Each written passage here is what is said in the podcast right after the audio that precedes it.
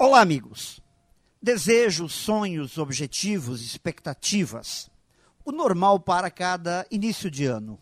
Melhorar nisso, crescer naquilo, fazer acontecer. Eu não conheço ninguém que, de uma forma ou outra, não passe por esse ritual. Mas este ano é diferente. Temos que mudar esse modelo. A árvore da estabilidade foi balançada e agora não basta querer, temos que fazer.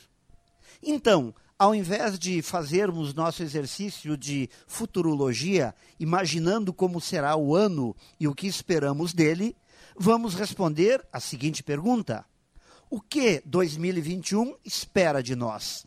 A pergunta agora é essa: O que precisamos fazer? Onde precisamos melhorar? Quais as habilidades que precisamos adquirir? Quais são os vícios que precisamos abandonar? Normalmente, estes primeiros dias servem de aquecimento para a jornada que se inicia. Mas como não temos um norte visível e não dá para apostar no que vai acontecer, precisamos nos preparar muito mais do que em outros começos de ano. Muito foco, muita disciplina, muita competência, capacidade de pensar, de sermos inéditos a partir de hoje, teremos 12 meses de oportunidades.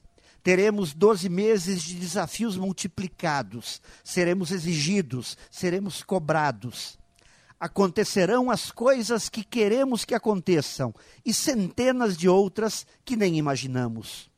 2021 certamente será um ano para provarmos o quanto podemos fazer a diferença.